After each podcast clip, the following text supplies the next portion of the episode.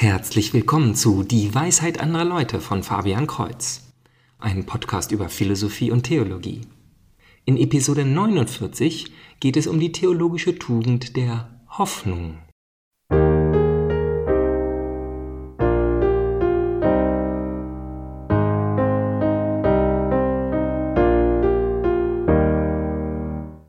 Dies ist eine Fortsetzung von der letzten Episode, als ich über den Glauben gesprochen habe. Die theologischen Tugenden sind ähnlich den schon immer bekannten Kardinaltugenden, nur sind sie mehr auf die Seele bezogen und wir können sie uns nicht erarbeiten. Hm. Das heißt, dass wenn wir uns einen Glauben oder eine Hoffnung erarbeiten und dies auf säkuläre, rein menschliche und weltliche Art tun, dann ist das Ergebnis ein anderes als eine theologische Tugend. Das trifft besonders auf die Hoffnung zu, denn allzu oft wird sie mit naivem Optimismus verglichen. Ja, wir können uns etwas in jeder Situation einreden. Der Verstand sagt uns, dass die Einstellung, die auf etwas Gutes hofft, generell die bessere ist, egal ob es gut wird oder nicht. So reden wir Kindern, die Angst haben, gut zu, dass alles gut werden wird, selbst wenn wir uns selber Sorgen machen. Denn es ist wichtiger, dass das Kind zur Ruhe kommt, als dass es die volle Wahrheit erfährt. Ebenso kann man dies als Erwachsener zur Lebenseinstellung machen. Optimistisch sein und immer auf das Beste hoffen, egal wie die Chancen tatsächlich stehen. Aber dazu braucht es kein Geschenk von Gott. Also das ist es nicht, was wir mit einer theologischen Tugend meinen. Ich nehme an, dass eine solche positive Lebenseinstellung eher in den Kardinaltugenden Tapferkeit und Klugheit begründet liegen. Nun finde ich es schwer, Hoffnung von Glauben zu trennen. Und tatsächlich höre ich an verschiedener Stelle, dass man Hoffnung definieren kann als Glaube in die Zukunft fortgesetzt. Also, wo Glaube uns vertrauen lässt, dass Gott gut ist und uns liebt, so können wir dennoch verzweifeln, dass die Welt einfach vor die Hunde geht oder wir persönlich verloren sind. Hoffnung ist das Vertrauen darauf, dass Gott uns auch in Zukunft nicht verlassen wird und die Welt ein gutes Ende im Willen Gottes finden wird. Ich möchte vor allem ein paar Gegenbeispiele nennen. Da wäre vor allem Judas Iskariot, nachdem er das Geld für den Verrat an Jesus bekommen hat. Die Tradition geht davon aus, dass Judas in der Hölle ist, aber nicht, weil er Jesus verraten hat. Das ist eine Sünde, eine sehr schwere Sünde, aber letztlich nicht völlig anders als eine ganze Menge anderer Sünden, von denen Gott uns versichert, dass sie Vergebung finden können. Nein, Judas ist an der Sünde verzweifelt. Er konnte nicht einsehen, dass Jesus ihm jemals verzeihen könnte, und so hat er sich selber getötet.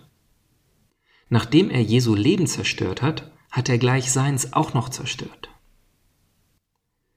Im Film Die Passion Christi von Mel Gibson wird die Szene so dargestellt.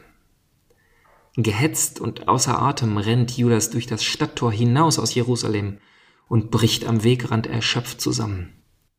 Während er nach Luft schnappt, bemerkt er einen unangenehmen Geruch und dreht sich um. Und dort, keine zwei Meter hinter ihm, liegt ein verrottender Eselskadaver, gar grausig anzusehen. Und in dem Moment bemerkt Judas, dass seine Seele in genau diesem Zustand ist. Er verliert sämtliche Hoffnung, dass es aus der Tiefe, in die er gesunken ist, jemals einen Ausweg geben wird. Nicht alleine, nicht mit Hilfe, nicht einmal mit Gottes Hilfe. Ein zweites Beispiel ist vielleicht der Teufel selber. Er hat Glauben, keine Frage. Er kennt Gott und weiß besser als alle anderen, was zu erwarten ist. Er ist nämlich sehr klug. Aber irgendwie sieht er einen Fehler in Gottes Plan. Er weiß, wie mächtig Gott ist, aber er weiß auch, wo er seine Macht nicht einsetzen wird. Vielleicht hat der Satan mit all seiner hohen Intelligenz gesehen, dass die Welt, so wie Gott sie gemacht hat, korrumpiert werden wird, weil so viele schlechte Kreaturen, so leicht zu manipulierende Kreaturen darauf sind. Er sieht, wie viel Gott den Menschen schenkt und erlässt, obwohl sie sogar so weit gegangen sind, den Sohn Gottes zu kreuzigen. Für ihn ist es klar, dass diese Welt ein übles Ende nehmen wird, und da ist es nur konsequent, dass er dies zum Beweis einfach schneller herbeiführen wird. Wie so viele Menschen sagt auch er, was ich tue, ist vielleicht nicht gut, aber es zerstört doch nur schneller, was eh kaputt gehen würde.